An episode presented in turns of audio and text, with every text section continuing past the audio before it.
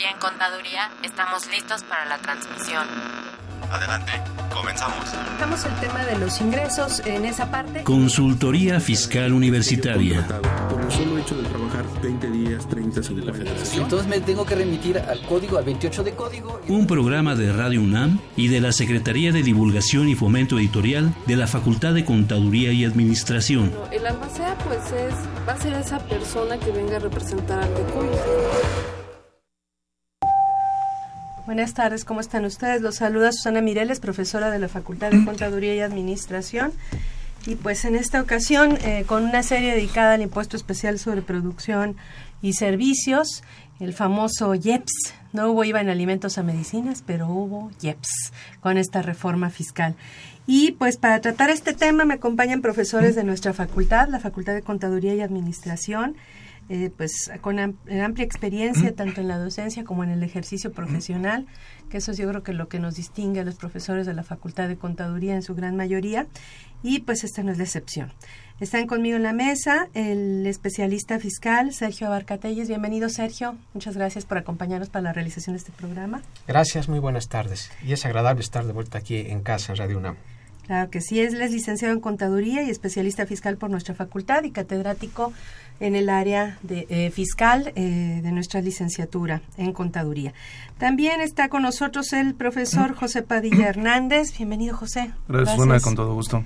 Él es el licenciado en Contaduría, especialista fiscal por nuestra facultad, también ya maestro, ¿no? De ya. contribuciones. Sí, sí, sí. está, creo que está incompleto el, no, ya. la, la, la, ficha curricular, pero él es maestro en contribuciones también por nuestra facultad.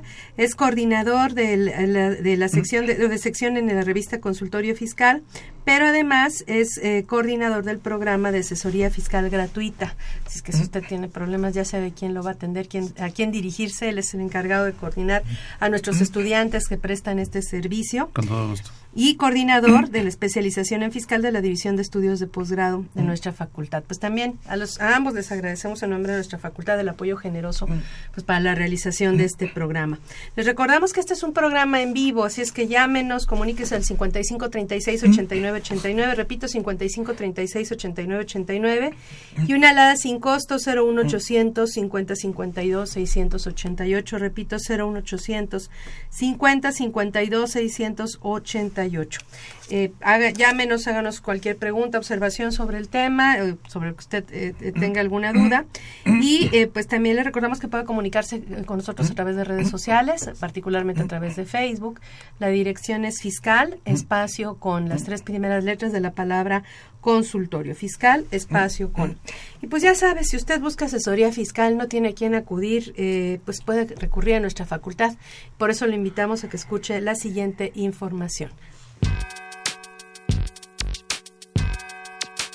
¿Los impuestos le causan problemas? ¿Dolor de cabeza? Ay, ¿qué le puedo decir? ¿Problemas de estrés? Uh -huh. ¿Malestar estomacal? Ay. ¿No puede dormir? ¿Cuenta ovejas hasta el infinito? Basta de sufrir. Nosotros tenemos la solución. La Facultad de Contaduría y Administración te asesorará en tus obligaciones fiscales, laborales y de seguridad social, tanto de manera personal como vía telefónica.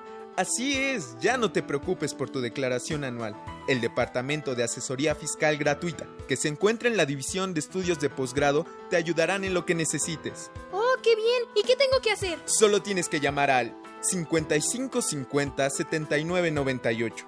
Y no solo te atienden de manera personal o telefónica, también contamos con correo electrónico. Sí, escuchaste bien. Correo electrónico. Escribe a consultoriofiscal.fca.unam.mx. Con toda la ayuda que tendrás por parte de asesoría fiscal gratuita, tus malestares se irán al...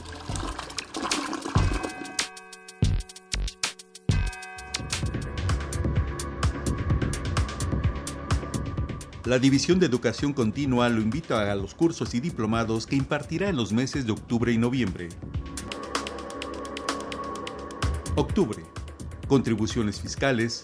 Diplomado en Dirección Estratégica de Negocios y Habilidades Directivas Empresariales. Contabilidad para no contadores. Noviembre. Diplomado en Administración de Proyectos. Técnicas para hablar en público. Curso en Normas Internacionales de Información Financiera. También ofrece diplomados internacionales, abiertos y virtuales, así como diversos cursos de actualización. Mayores informes contacto arroba dec.fca.unam.mx, teléfono 55 33 16 17 al 19 o en su página www.dec.fca.unam.mx.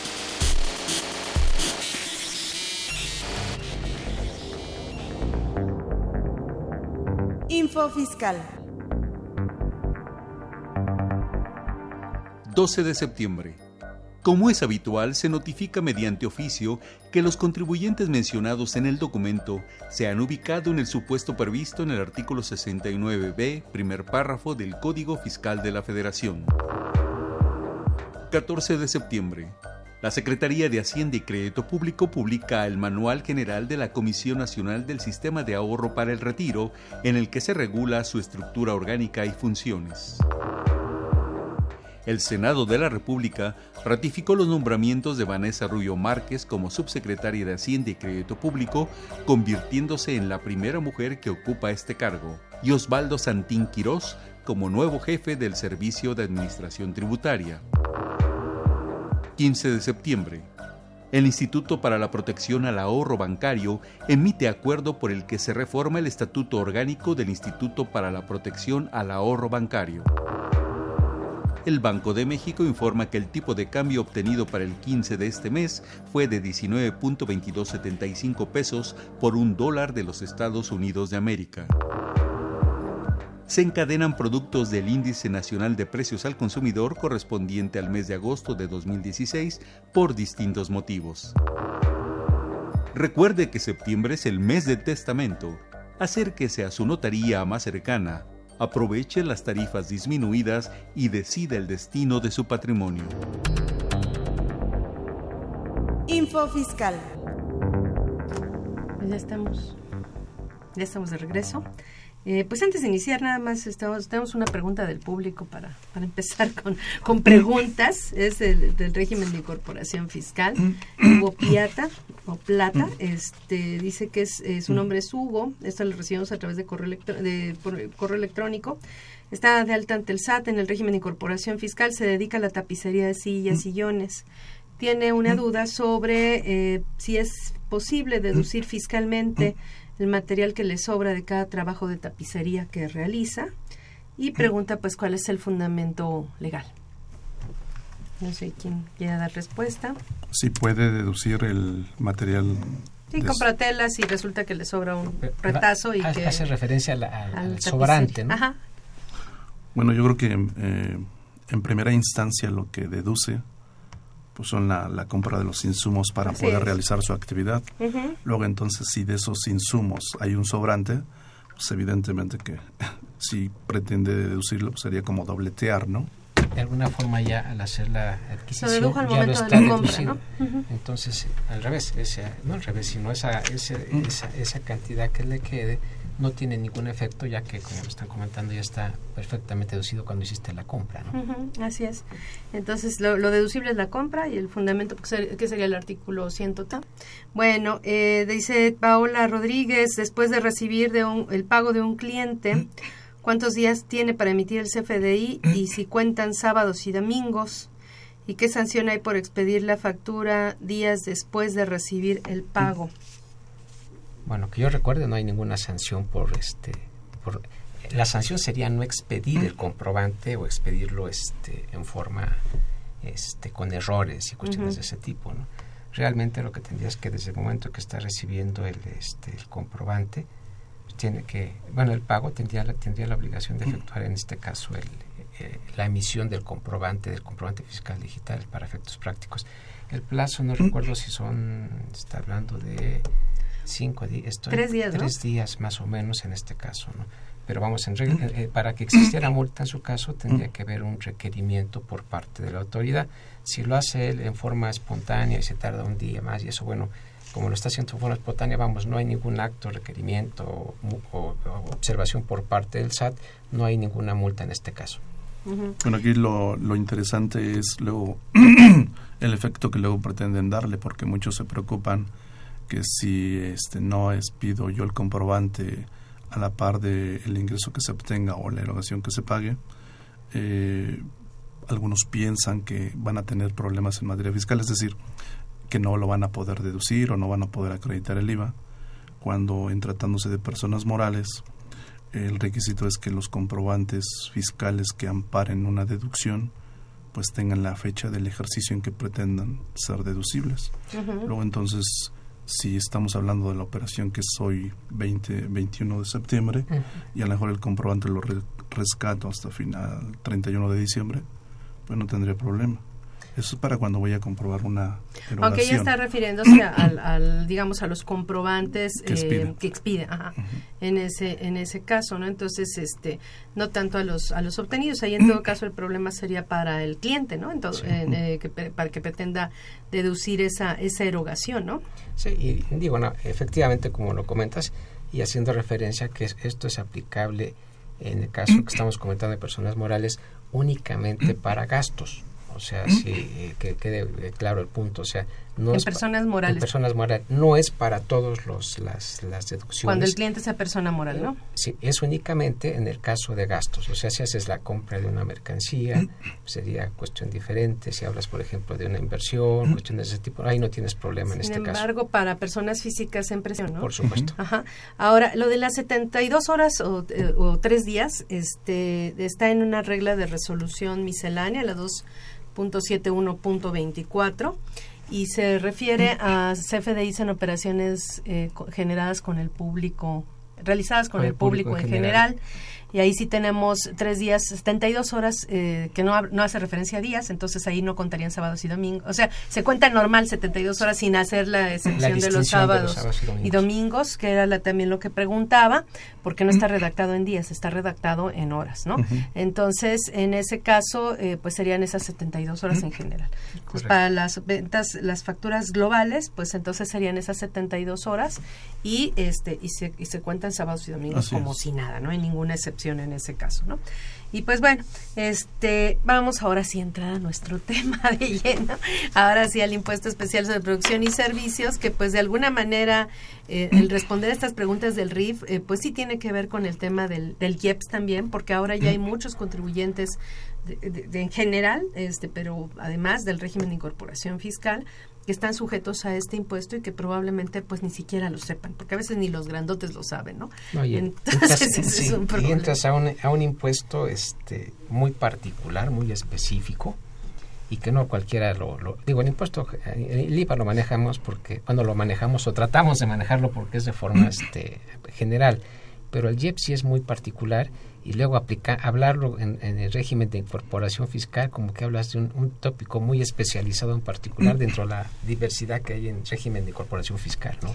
Y sin embargo afecta a un universo amplio, ¿no? Porque estamos hablando de las tienditas, este, que se ven afectados por este impuesto especial sobre producción y servicios, pues digo, hablando de los pequeños contribuyentes, de los del régimen de incorporación fiscal que son pequeños contribuyentes por, por identificarlos de alguna forma, pues hay productos, estamos hablando de bebidas alcohólicas, estamos hablando de bebidas con alto contenido calórico, de playicidas, que son eh, productos que por los cuales ellos están obligados a pagar el impuesto, realizan operaciones con el público en general. Esa parte es muy importante, ¿no? El tener la tiendita implica que yo tengo que pagar este impuesto que nos escuche, ¿no? Si no es únicamente para cierto tipo de productos que tú estás, los que acabas de mencionar. Pero casi caes en cualquier tiendita, caerías en uno, en otro o en otro, ¿no? Todos venden papitas, por ejemplo, o todos venden este comida con alto contenido calórico, ¿no? O las panaderías. Las panaderías, pues también en algunos casos. Entonces, hay que ver, ¿no? Cada, cada supuesto, porque si no, no es tan sencillo el, asunto, el ¿no? Asunto. Y esa es la primera pregunta. Manejamos muy, o sea, el IEPS y el IVA, bueno, lo que decían al momento de empezar el programa. No hubo IVA en alimentos y medicinas, pero nos recetaron el impuesto especial sobre producción y servicios, que aparentemente son muy parecidos, o, sea, son casi iguales. Los dos son impuestos al, digamos, al consumo, final, ¿no? Pero ¿cuáles serán las diferencias en general entre el IVA y el IEPS? Así muy, muy general. Bueno, la primera, eh, hablas de diferencia. En general, sí. Ajá. Bueno, la primera diferencia es que es de no es de aplicación general y es de aplicación específica. La segunda diferencia es que es únicamente sobre ciertos productos o ciertas actividades. eh, si lo tratáramos así de sintetizar eh, o hablar en forma general, voy a hablar ahorita en forma general, sería todo lo que sería tabacos, todo lo que sería alcohol, las diferentes presentaciones, todo lo que sería en este caso este alcohol desnaturalizado, ¿no? Ajá. Sí, y bebidas alcohólicas y cuestiones de ese tipo todo lo que sean los, lo que conocemos como los productos este chatarra eh, todo y la parte que podríamos hablar de, de, gasolina y cuestiones de este tipo no diésel ajá. digo no aplica a nuestro caso eh, pero también tendrías para ahí lo que serían para las las lo que son del juego pero no aplicaría en el caso de los regímenes de incorporación fiscal. Entonces creo que sería más o menos eh, no sé si estén de acuerdo. Bebidas energéticas. Bueno en general, vamos a hablar en general, de los productos y luego ya lo reducimos al régimen de uno como que entramos a una variante, no sé si... Pero faltarían, perdón, las bebidas energetizantes, ¿no? Totalmente de acuerdo, sí, efectivamente. Y las Y la ley del IEPS, cuando se habla de graba la enajenación de ciertos artículos, hace un listado de, eh, además de los que comentó aquí el maestro Sergio, las bebidas con, con em, contenido energético, eh, a partir de la ley eh, para el año 2014 se agrega la, lo que son un, el IEPS a los alimentos con alto contenido calórico, eh, que aquí es lo que comentas es muy importante en el sentido de que si es si lo acotamos ahorita los contribuyentes del régimen de incorporación fiscal que pareciera ser que son pequeños contribuyentes por identificarlos de alguna manera eh, además de lo que contiene la ley pues tenemos que recurrir a otras disposiciones fiscales como lo que son la ley de ingresos de la federación, que ahorita lo vamos a ver en qué consiste y que básicamente les otorga un estímulo fiscal a ese tipo de contribuyentes.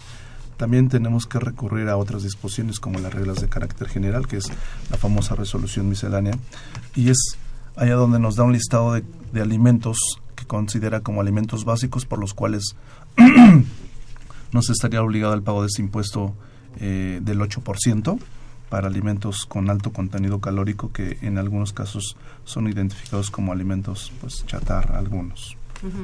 Pero entonces, en general, eh, la diferencia del, entre IVA y IEP sería no se graba en todos los casos. No se graba en todos los casos. No para todos los productos, no por todos los contribuyentes, porque incluso pueden vender bebidas energetizantes y no necesariamente lo van a causar eh, que sería, eh, así hay productos en los que sí, a pesar de que la ley los graba, no hay productos que aplican a unos casos y hay productos que aplican a otros casos. ¿Qué otras diferencias entre IVA y IEPS tenemos? Y posiblemente el acreditamiento, ¿no? Que sería una parte importante para poderlo acreditar el IEPS, que eh, sería, tendría que ser con la misma actividad que me generó el ingreso, ¿no? Y las tasas. hay unas tasas diferenciadas por producto, ajá. Exacto habría por eh, vamos esa sería la, la, parte importante o sea es cuidar eh, digo porque si hablas de tabaco con lo que sería productos chatarras digo pues yo cuando lo estoy adquiriendo pues son conceptos diferentes entonces tengo que manejar una diferencia para poder acreditar contra cada ingreso correspondiente. Así es. Ahora eh, ya mencionaron que pues hay productos por los que sí hay productos por los que no y dentro de esos productos hay contribuyentes que sí y hay contribuyentes que no. Eh, en general, el, el IEPS hasta hace pues, relativamente pocos años era un impuesto al productor, al importador, al fabricante. en algunos casos los paga, lo pagaban este, los comisionistas, etcétera, por el servicio que prestaban, por la intermediación, ¿no? Pero en general y, originalmente fue diseñado como un impuesto a la producción, al solo que sí causa quien vende o importa, pero nada más originalmente era para el que vendía y eh, producía y vendía. Que esa es una idea que todavía era la idea original, digamos. Y todavía mucha gente la tiene muy arraigada, no sé qué opinan ustedes, dice, bueno, pues si yo por qué si yo no lo estoy este produciendo aunque uno de los puntos importantes es que ya está también lo que serían los comerciantes en este caso. Así es, originalmente nació como un impuesto al productor, que no es como ahorita está, por lo menos no al 100%. Eh, hasta hace relativamente pocos años más o menos podríamos decir que eso se aplicaba así.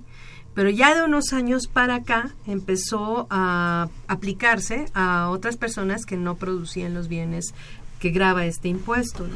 el primer caso, perdón, salvo su mejor opinión, sería el de las gasolinas, ¿no? La venta final al público en general de gasolinas. Bueno, sería uno de los casos, no sería el primero. Sí, efectivamente, digamos que la esencia del IEPS, al considerarse como un impuesto indirecto, es decir, un impuesto al consumo, eh, la intención es de que lo pague el consumidor final, pero para ello, al igual que el IVA, se va incorporando en cada uno de los, de los procesos de la cadena productiva, desde el que él produce hasta el intermediario y así sucesivamente hasta que llega a manos del consumidor final y que será al final el día el, en el que recae el impuesto eh, especial, al igual que en el IVA. Entonces, efectivamente, en un principio, si era destinado para aquellos que lo producían, pero hoy día se ha desvirtuado esa la naturaleza, pues es básicamente, bueno, yo lo considero así que es para que se cumpla con el cometido de que lo, que lo pague el consumidor final. Luego, entonces, por eso es que se va incorporando en cada una de las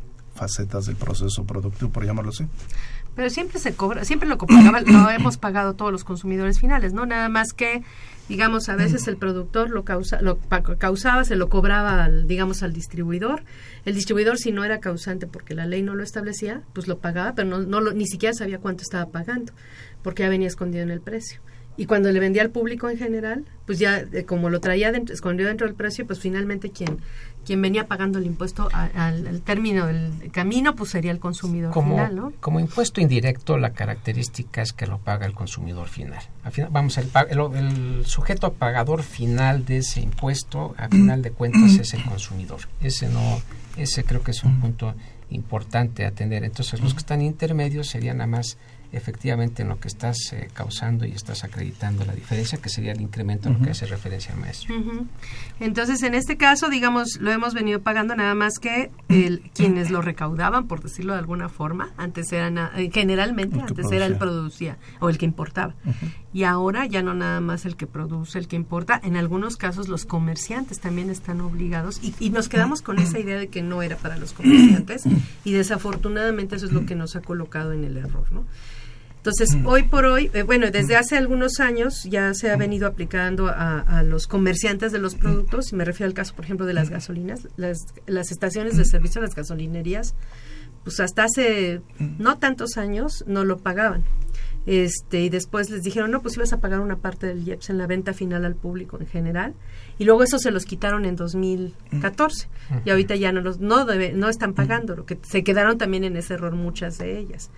Las bebidas alcohólicas también desde hace varios años que se volvió letra muerta, pero ahí está en la ley desde hace varios años. Las bebidas alcohólicas en la venta al público están, este, son, son, la causan los comerciantes. Sí, el caso muy concreto, por poner nada más acotando, sería para nuestros amigos de escuchas, por ejemplo, las tiendas de conveniencia, todos los productos de alcohol que te venden, las botellas, ahí e, ellos causan en este caso el IEPS quita la tienda de conveniencia y habla uno del régimen de incorporación fiscal, sería exactamente la misma situación si, si estuviera vendiendo las bebidas alcohólicas. Pero perdón, fue me metí sí, no digo, pero es que, ya, ya, tiene mucho tiempo, vamos, que esto ya está así y que nos habíamos quedado con la idea que no era así. Y sin embargo, cuando uno revisa la ley desde antes de 2013, las bebidas alcohólicas en la venta, digamos en el comercio, ya estaban grabadas.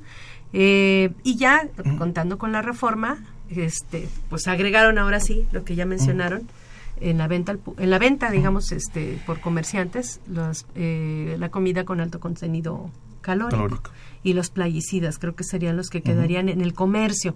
Actualmente entonces digamos como productos que causan el IEPS en el comercio y no nada más en la importación o en la fabricación o en el en la en la fabricación serían este, pues bebidas alcohólicas, las comidas con alto contenido, calórico, y creo que los plaguicidas, salvo su mejor opinión.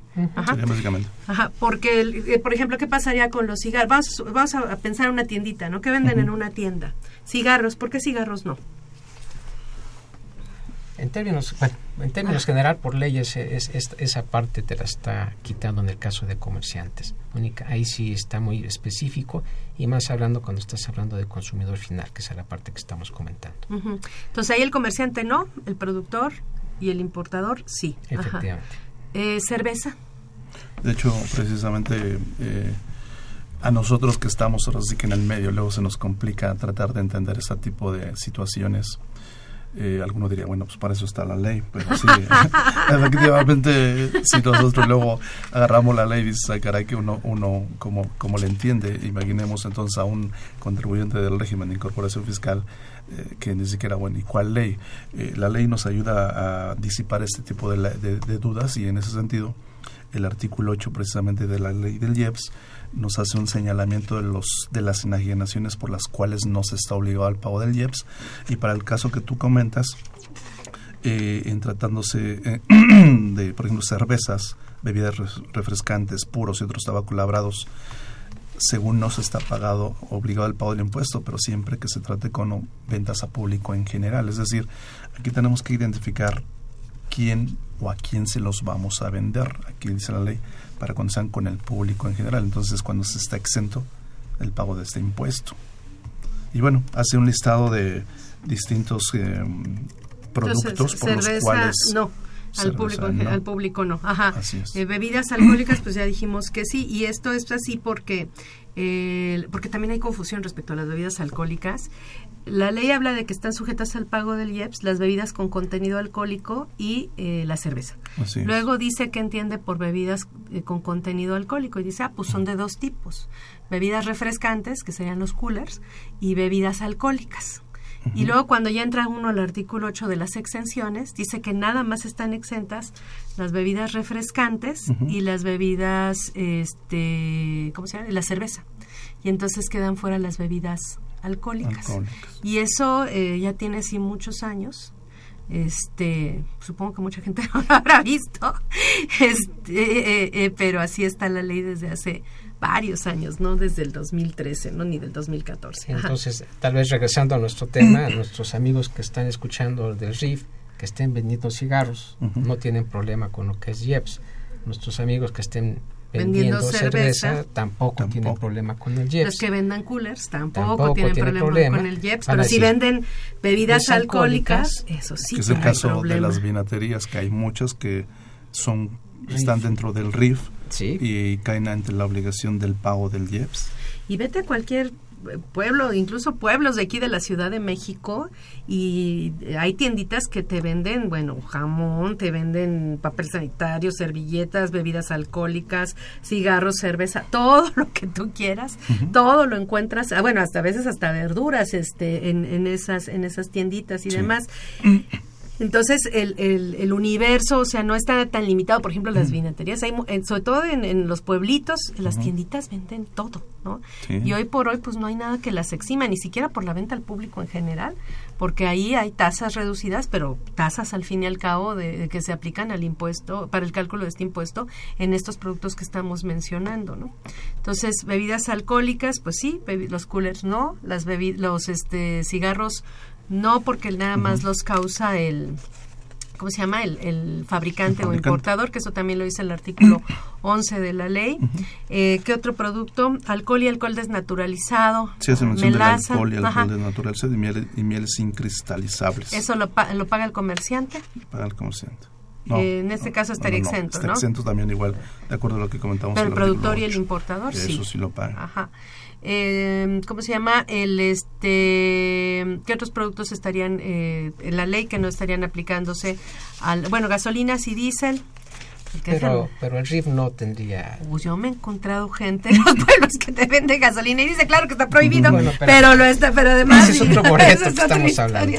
Pero gasolina y diésel, pues no, tampoco, sería el productor no creo que haya uno que diga RIF y compra-venta de gasolina. Bueno, ni las gasolinerías hoy por hoy, ¿no? O sea, porque realmente hay quien causa el impuesto sería el productor e importador, salvo que el que con la apertura del sector mm. energético importaran y vendieran. ¿no? Y fueras tu sujeto y tendrías que comprobarla para que te trasladara, lo cual eh, se, vuelve, se, vuelve, va a decir nuestros amigos, eso del RIF y del JEP, digo, ya no entendí absolutamente, porque la verdad en la práctica sí se vuelve en un, este, en un embudo y eh, de ideas y conceptos y conflicto, ¿no? De, para poderlo aplicar. Este, eh, plaguicidas si se están obligados, sí, claro. Ahí sí no, no exime a los comerciantes, ¿no? así es. En los dos casos. En los dos casos. Bueno, este, vamos a hacer una pausa en este momento y continuamos eh, con el tema. Ahorita estamos con nuestra cápsula en efectivo. En efectivo. Con el maestro José Silvestre Méndez.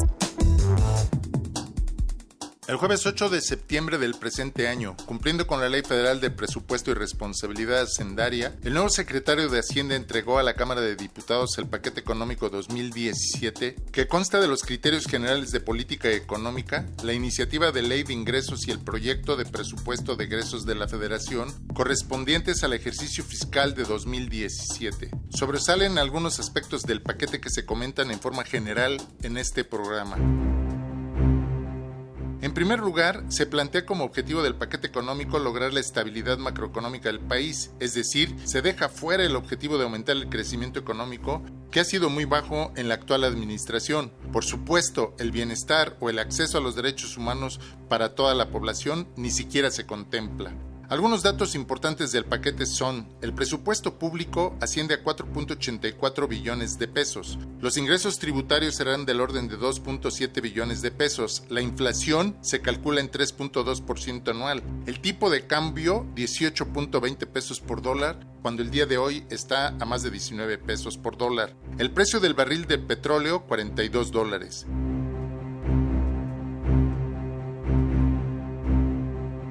Se pronostica un crecimiento de la economía medido por el Producto Interno Bruto de entre 2 o 3%, que sigue la línea del pobre crecimiento durante el actual sexenio, aunque es muy difícil alcanzar este bajo crecimiento económico por el bajo dinamismo que han mostrado las inversiones y las actividades productivas del país.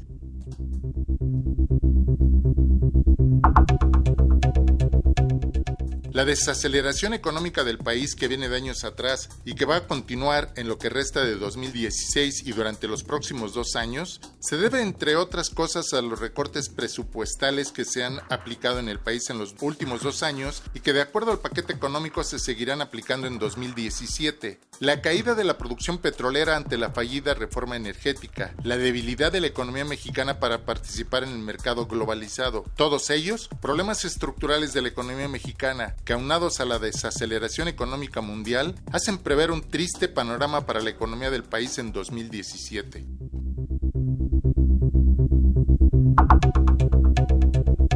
Otro problema estructural de la economía nacional es el elevado endeudamiento público tanto interno como externo, lo cual provoca el pago del principal y los intereses, lo que constituye el servicio de la deuda y que en los últimos años, y 2017 no será la excepción, provoca que una parte cada vez mayor del presupuesto público se destine al servicio de la deuda pública. Además del problema del servicio de la deuda, el recorte presupuestal anunciado en el paquete para 2017 que asciende a más de 239 mil millones de pesos impactará a ramos importantes de la economía como desarrollo agrario, territorial y urbano, medio ambiente y recursos naturales, turismo, cultura, agricultura, ganadería, desarrollo rural, pesca y alimentación, comunicaciones y transportes, salud, ciencia y tecnología, entre otros. La austeridad anunciada en el paquete no es pareja. Algunos ramos incrementarán su presupuesto. Destaca el caso del Consejo de la Judicatura, el Tribunal Electoral del Poder Judicial de la Federación y el Instituto Nacional para la Evaluación de la Educación. Se mantienen también los altos sueldos de la élite de la burocracia, es decir, los ministros de la Suprema Corte, magistrados y consejeros de la Judicatura.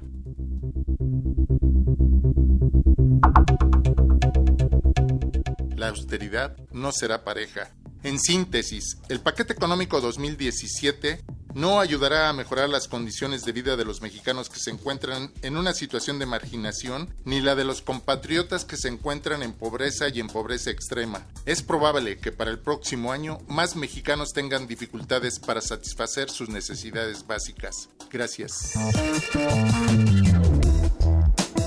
En efectivo con el maestro José Silvestre Méndez.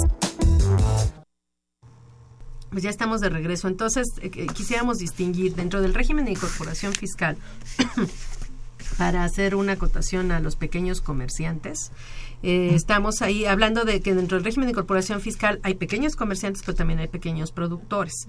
Hablando específicamente, hay muchos productos, todos los que mencionamos se causan en la producción o importación, pero hay, eh, eh, hay casos en los que el IEPS no nada más se causa en la producción o en la importación, sino también en la comercialización.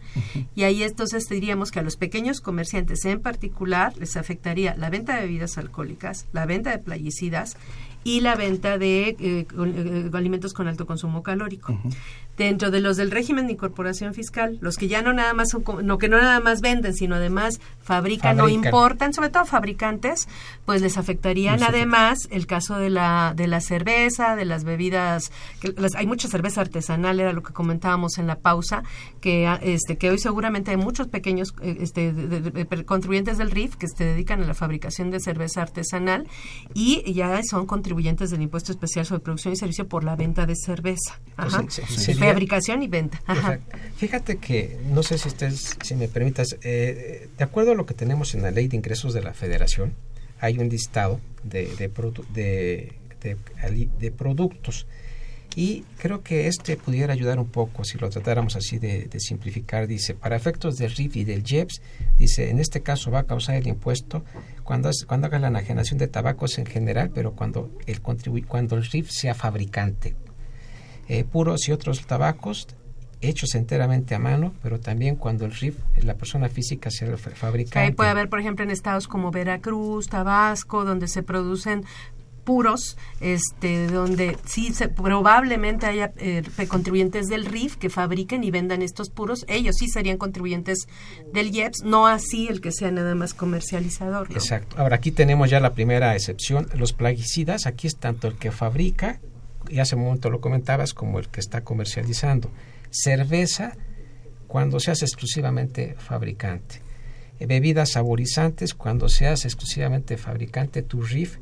Eh, bebidas alcohólicas, por supuesto no incluye la cerveza, no estaríamos hablando de una u otra. Y de las bebidas refrescantes, que también tienen eh, graduación alcohólica. Cuando, cuando la persona física del sea fabricante, y en el caso de bebidas alcohólicas, no cerveza, cuando el contribuyente sea comercializador.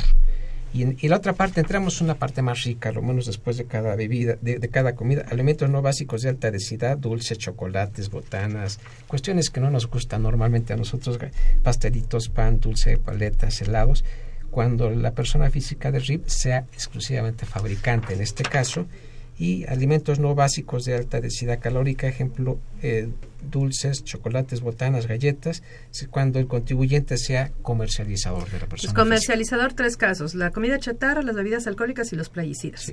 Y todos los demás productos es para el fabricante o importador, que obviamente no se lo fabrica para quedárselo, lo fabrica para venderlo.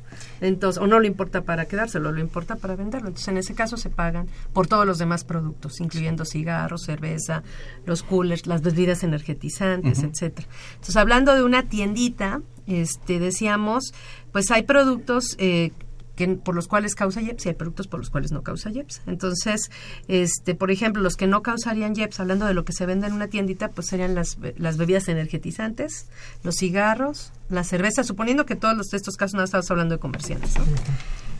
Ah, los ah, coolers. a mí me gustaría hacer aquí una acotación en cuanto a este eh, artículo, es servir el maestro Sergio, el artículo 23 de la Ley de Ingresos de la Federación. Yo percibo que el legislador fiscal sabe que los contribuyentes del régimen de incorporación fiscal, que vamos a considerarlos como pequeños contribuyentes, desconocen obviamente las leyes, pero ello no quiere decir que por ello no están obligados. Sin embargo, a efecto de que no caiga en un estado de ilegalidad o en un estado en donde pareciera ser que están cometiendo alguna evasión de impuestos, se otorgan una serie de facilidades, eh, digamos que aunque no quisiera uno ver administrativas y en consecuencia fiscales, a ese, a ese segmento de contribuyentes de tal suerte que eh, no, eh, no tengan una carga administrativa tal que, que, caigan el día de mañana en incumplimiento, sino que les dicen, mira, te voy a dar un listado de algunos conceptos que, que sí vas a pagar el impuesto, pero ya no lo vas a pagar tanto como lo dice la ley, sino a través de una facilidad y eso será en base a porcentajes. Entonces, efectivamente, ya vienen los señalamientos de, bueno, eh, por ejemplo, cerveza.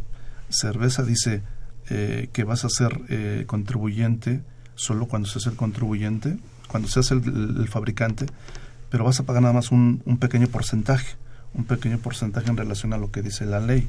Y así como dice la cerveza, te hace mención de otro listado más de conceptos, los que bien acaban de comentar, entonces esa facilidad se les da con la, con la finalidad precisamente de que la carga administrativa aminore y de alguna manera estén cumpliendo con la ley en cuanto al pago del impuesto. Entonces, eh, es una facilidad que yo veo porque el legislador sabe, insisto, en que difícilmente el contribuyente va, va a cumplir con lo que dice la ley del IEPS. Entonces te otorga una facilidad a través de la ley de ingresos. Pero yo vuelvo a lo mismo. Si, si en la ley del especial el contribuyente a lo mejor no se va para allá, pues a lo mejor tampoco se va a imaginar que hay un artículo 23 en la ley de ingresos que le otorga ciertas facilidades que consisten en un, el pago de un porcentaje y en algunos casos incluso cuando no rebasas de ciertos ingresos te dice que te perdonan incluso al 100% el impuesto, que básicamente sigue la, la misma suerte de la ley de renta cuando estamos, eh, insisto, en el mismo RIF, en impuestos sobre la renta, que te dice la ley, va a haber una condonación, por llamarla así, del un 10% por ejercicio. La ley del IEPS, pero remitiéndonos a la ley de ingresos, más o menos trata de perseguir la misma suerte en base a porcentajes y te dice, cuando no rebasas de ciertos ingresos, ¿Cuáles te voy a serían esos ingresos? hasta el hasta el 100%, serían hasta 300 mil pesos en el ejercicio inmediato Estaríamos anterior. hablando de una venta mensual de eh, más o menos como de mm, menos de unos- 30 mil pesos, ¿no? Unos es, 25 mil pesos 25 más. o- mil pesos mensuales. Y seamos honestos, una tiendita, pues quién sabe qué tantos controles pueda llevar para decir, pues no rebase de los 25, entonces no va a tener problema en cuanto a que eh, esté obligado al pago del IEPS, ¿no? Pero bueno, insisto, el desconocimiento de la ley, como bien el Código Civil dice, ello no te exime de su cumplimiento. Entonces, la esencia de ese tipo de estímulos consiste en, a sabiendas de que no vas a tener, digamos que la capacidad administrativa para poder determinar tus impuestos en base a una ley, te entrego este tipo de facilidades para que se te aminore la carga tributaria y en algunos casos pues, no te preocupes, te lo perdono, pero va a ser más a una ley, no porque tú te quieras pasar de listo. Pero eso sí, solo si le vendes nada más al público Al en general, en general, porque ya cuando le vendes a otra, a uno que no sea público en general, todo se complica. Uno y dos, este, pues hay que saber cuánto vendes de cada producto, Así es. porque el problema es que, este, es por producto. Es por producto. Ajá, y entonces en una tienda un, un comerciante tiene N productos y hay unos productos que causan IVA, hay unos productos que, que causan IVA tasa cero, hay unos productos que causan IVA tasa 16. El IVA de la tasa 16 se calcula sobre el precio más el IEPS cuando el IEPS se cause y eso sería este pues tanto público en general como no público en general. Y aquí entonces viene el tema eh, pues desde la desde la facturación. Se vienen temas muy complejos, porque, por ejemplo, pareciera ser que es una facilidad. Es decir, yo diría, ah, entonces me están facilitando trabajo, entre comillas, porque, por ejemplo, como bien comentas, esto es destinado para los que realizan operaciones con público en general, pero puede- pueden haber contribuyentes que realizan con público en general y con contribuyentes que no son público en general. Entonces vienen los problemas del acreditamiento, porque acá dice, bueno, entonces aquí no hay acreditamiento, sin embargo, cuando público en general, aclaremos aquí, la ley dice, cuando no expides comprobantes fiscales que van a tener efectos fiscales, es decir, que aquellos no lo pueden de- no, no podrán deducirlo ni acreditar para impuestos. Que de todos modos se expide este, Un comprobante, comprobante así es. global de la venta al público, Pero, no, no es deducible. fiscales, ajá. es. Pero habrán algunas otras personas que sí me pidan un comprobante fiscal digital por internet que porque pretenden hacer deducible la compra. Entonces vienen los problemas del acreditamiento y ahora qué voy a poder acreditar, como hace ratito comentaban, respecto del IEPS que yo a la vez pague a mis proveedores.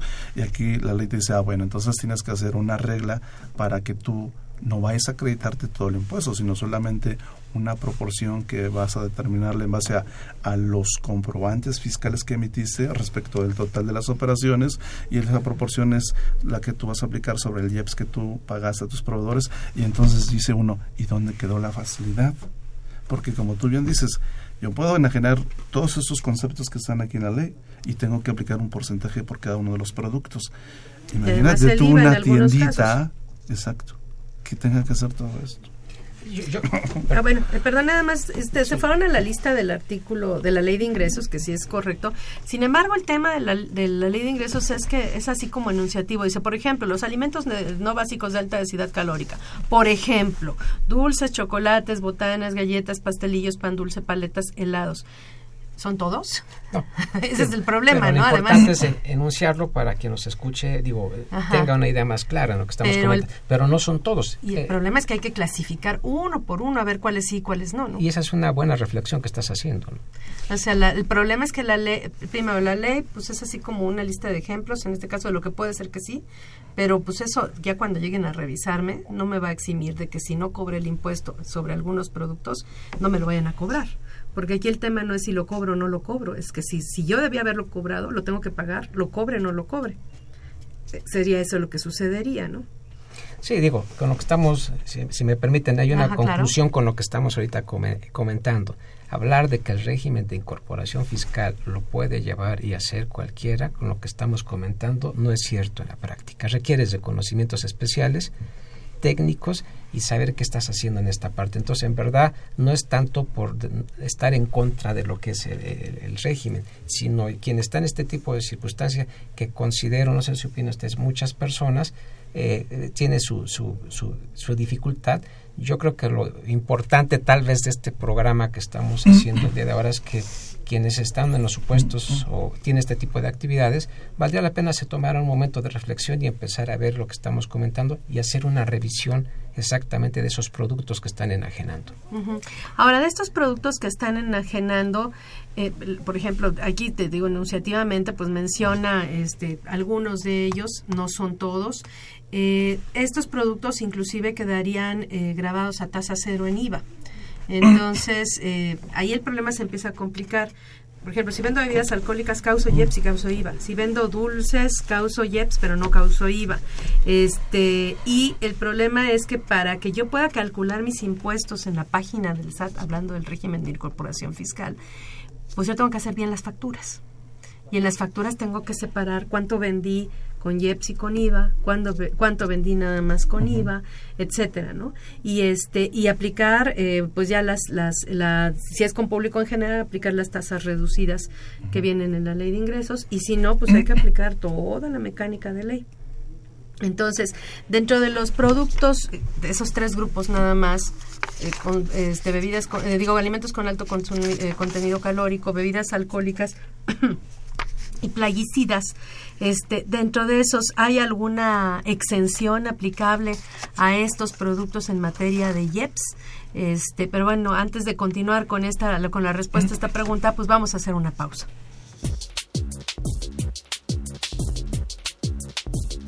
La Facultad de Contaduría y Administración, la Asociación Nacional de Facultades y Escuelas de Contaduría y Administración y la Asociación Latinoamericana de Facultades y Escuelas de Contaduría y Administración invitan a su vigésimo primer Congreso Internacional de Contaduría, Administración e Informática.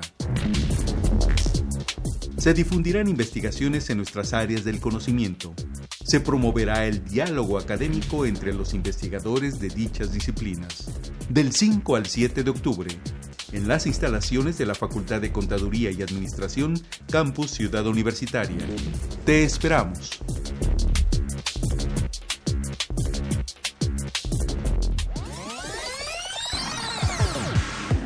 Los invitamos a que nos vean en la radio, y nos escuchen por televisión. Consultoría Fiscal Universitaria. Y fiscal.com. En el 860 de AM y en la barra de Mirador Universitario Coaed. Abordamos los temas de tu interés como impuestos sobre la renta, Declaraciones, testamentos, pensiones, seguridad social, estímulos fiscales, discrepancia fiscal, régimen de incorporación fiscal, entre otros temas. Con destacados especialistas en la materia. Los miércoles por Radio UNAM Los jueves por internet. y los sábados por TV UNAM. Véanos en radio. Escúchenos por televisión.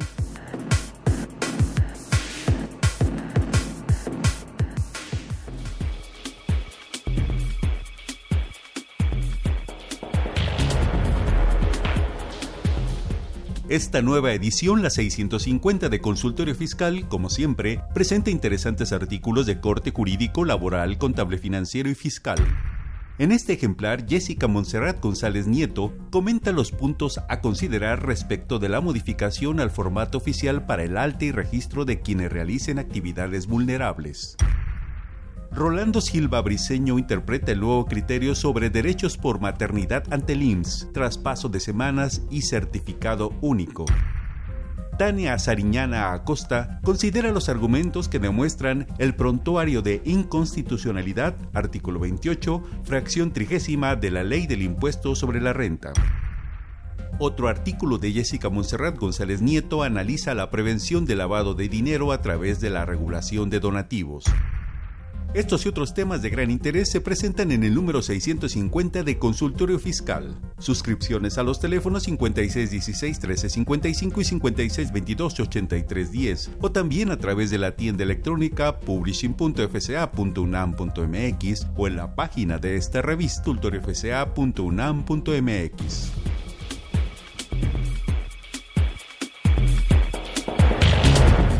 Ya estamos, ya estamos de regreso. Dice, contribuyente del RIF, una, nos llama José Rodríguez de Naucalpan, que tiene una papelería. ¿Qué impuestos está obligado a pagar? Papelería. Bueno, ahí está simple, sería renta y en su caso impuestos sobre la renta e IVA exclusivamente.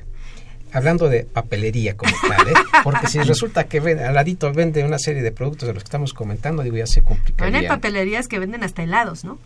Sí, y entonces ya entras en problemas, ¿no? Entonces, este, que no, si nada vende cuestiones, lápices, plumas, papel, copias, etcétera, no hay problema. Y, y, fíjate, me voy a permitir agregar un comentario allí. Allí con las bondades de que eh, tiene la reducción del impuesto sobre la renta en base a una tabla que viene en, el, en la misma ley. Y te dice que por año, sin embargo, el año pasado, en marzo del año pasado, año 2015, se emite un decreto por el cual te dicen para el RIF que los que hayan iniciado operaciones en el año 2014, aun cuando era el año 1, para los efectos del RIF renta en el año 2015 iba a ser considerado como año 1, es decir, entonces la reducción iba a ser otra vez del 100%. No sí, en realidad 90. el primer problema y, que y, el primer entonces, año que tenemos problema es este. En es. este año es el primer año en el que los contribuyentes tendrían problema del, hablando del régimen de incorporación fiscal uh -huh. en la venta al público en general, uh -huh. nada más. Esa parte es bien esa importante. parte es bien ¿eh? importante, uh -huh. nada más en esa parte son las que tienen estos beneficios y el problema lo empiezan a tener aún por la venta al público en general a partir de 2016 con una factura que hayan hecho a personas que no sean público en general, cuando un cliente les pide uh -huh. factura, ese problema ya lo tenían desde siempre, desde, sí, sí, desde sí. que hicieron la primera factura. Hicieran, por ejemplo, contribuyentes del régimen intermedio, del régimen general, de ley, que antes de entrar al RIF, y vendieron, vendieron bebidas alcohólicas, pues el problema lo tienen desde hace muchos años. Este, aún venta público, no venta al público, tenían, este, siendo comerciantes, ¿eh? tienen ese problema ya desde hace mucho tiempo. Pero si les parece, vamos a regresar a la ley y vamos a hablar de esto de la comida chatarra, porque creo que primero tendríamos que empezar por eso, ¿no? Uh -huh. Entonces, la ley graba los alimentos no básicos, dice, con una densidad calórica de 275 kilocalorías o más por cada 100 gramos. Y son, una, y son los que se listan en la ley que cumplen esa característica. Y ahí la ley establece una tasa del 8% que después se reduce uh -huh. si vendo al público en general. Al 1%. Ajá. Y uh -huh. los productos entonces que estarían grabados, si por cada 100 gramos su, su densidad calórica es de 275 kilocalorías o más, son botanas, productos de confitería, chocolates y demás productos derivados del cacao, flanes y pudines, dulces de frutas y hortalizas, cremas de cacahuate y avellanas, dulces de leche, alimentos preparados a base de cereales y helados, nieves y paletas de hielo. Todos esos, si reúnen esta condición de que por cada 100 gramos rebasan las 275 kilocalorías, pues entonces estaríamos que, hablando de que cualquier comerciante uh -huh. causaría el IEPS, sea productor o no sea productor de estos, eh, de estos eh, productos, valga la redundancia, tendrían que causar el IEPS. ¿no? Eso es lo que de entrada dice la ley y eso es el tema de nuestra preocupación que pues digamos nos preocupa particularmente los chiquitos porque son cómo le van a hacer para cumplir si no tienen las herramientas para hacerlo, ¿no? Y la parte de conocimiento y comentarles adicionalmente que esto es para 2016. Para los de la venta al público, ¿no? Sí, y que uh -huh. eh, adicionalmente como comentario eh, complementario en la iniciativa del próximo año eh, prevalece el mismo tratamiento. Le queremos decir, eso está ahorita en 2016 y seguramente, como están las disposiciones, va a ser el mismo tratamiento para el 2017. Ahora, de esta lista se reduce porque hubo una regla de miscelánea que después sacó algunos productos que, originalmente entraban dentro de esta lista, ¿no? ¿Cuáles son los que se eliminan por estas reglas? Eh, que vienen por cadenas, ¿no? La cadena de trigo, que dice tortilla de harina, lo deja fuera, el pan no dulce, no dulce lo deja fuera, eh, los alimentos a base de cereales de trigo, incluyendo integrales y las, las galletas saladas. Eh, en el caso de las tortillas de maíz, los alimentos a base de cereales de maíz, pero sin azúcares y galletas saladas también quedan fuera.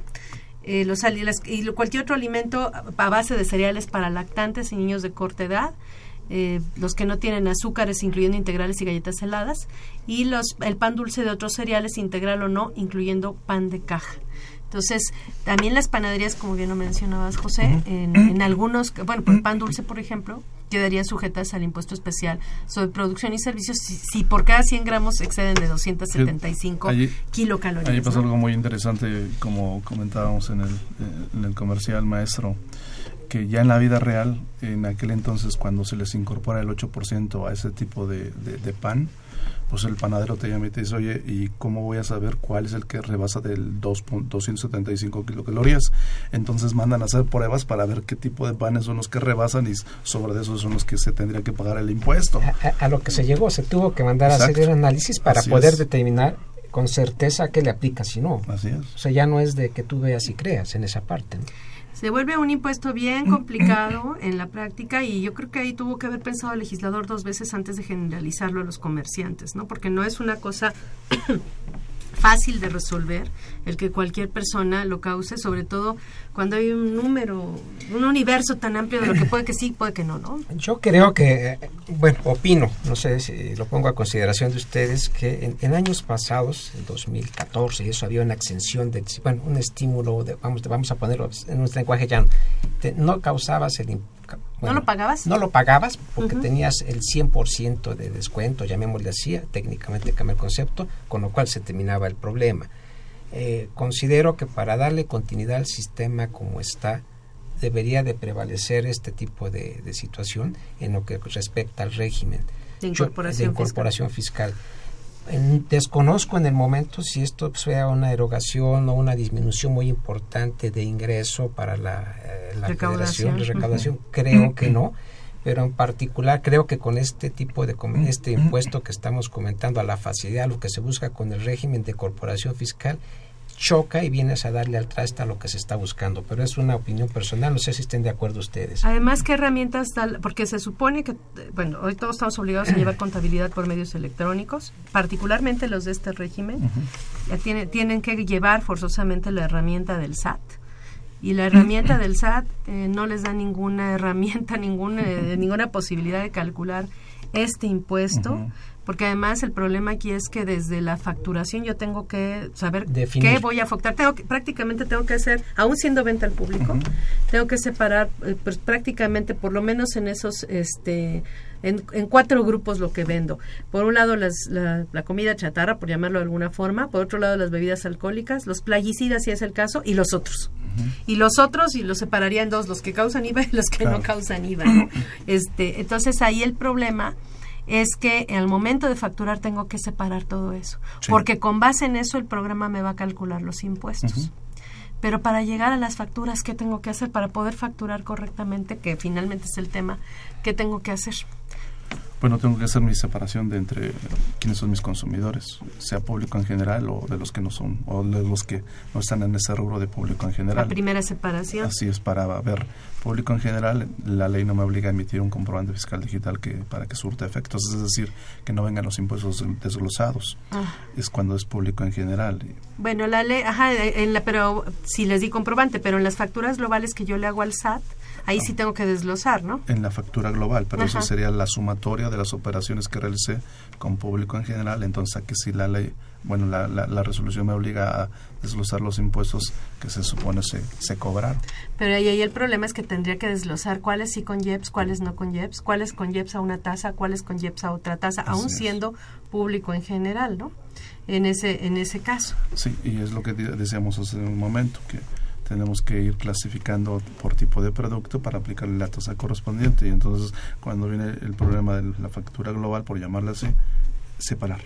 Entonces, volvemos a lo que en un principio comentábamos, al dónde quedó la, la facilidad, ¿no? ¿Y dónde quedó la facilidad del control de lo que vendo? porque ese es el primer el primer asunto a resolver. Ya la facturación es porque ya tengo este pues la suma de todo lo que vendí y a qué tasas y qué sí, qué no causa el IEPS o que sí o que no causa el IVA. Pero llegar a eso, ¿qué implica? Este, considerando que la única herramienta que me da el SAT es una herramienta pues prácticamente de facturación, no de control de inventarios. Sí. O sea, la herramienta que te da el SAT funciona para lo que está exclusivamente, no para lo previo que tiene que llegar, que es el problema básicamente que es identificar qué estoy vendiendo y qué, qué, a cuáles le aplica qué tasa y a cuáles se aplica qué otra tasa y cuáles llevan IVA y cuáles no llevan IVA. Imaginemos el caso de una bebida alcohólica. El precio de la venta al público yo lo tengo que dividir primero entre 1.16. Luego tengo que ver este eh, eh, qué tasa de IEPS causa, independientemente de la tasa reducida que yo estoy que voy a pagar finalmente. Yo tengo que ver cuál es la tasa que me aplica a ese producto, que es mayor de la tasa reducida. Entonces, y con, divido entre ese 1.x y entonces me da el precio. Y eso es lo con lo que facturo independientemente que voy a terminar pagándole el SAT la tasa reducida que viene en la ley de ingresos de la federación. Entonces, fácil, fácil, no, no lo es.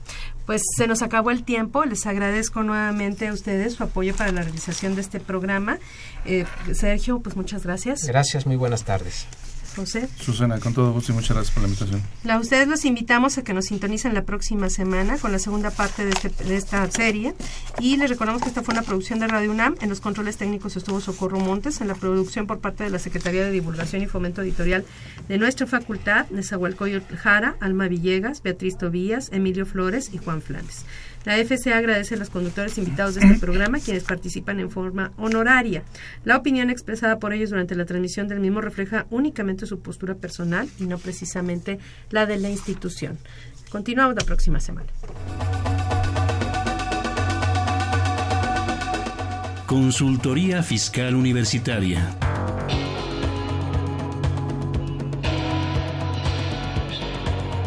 un programa de Radio UNAM y de la Secretaría de Divulgación y Fomento Editorial de la Facultad de Contaduría y Administración.